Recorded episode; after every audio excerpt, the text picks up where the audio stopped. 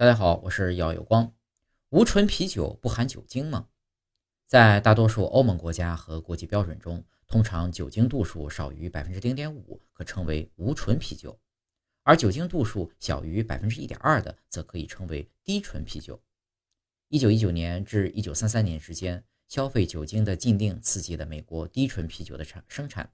在美国和阿拉伯地区，无醇啤酒意味着不存在酒精。我国标准与国际标准相同，酒精度数少于百分之零点五的可称为无醇啤酒。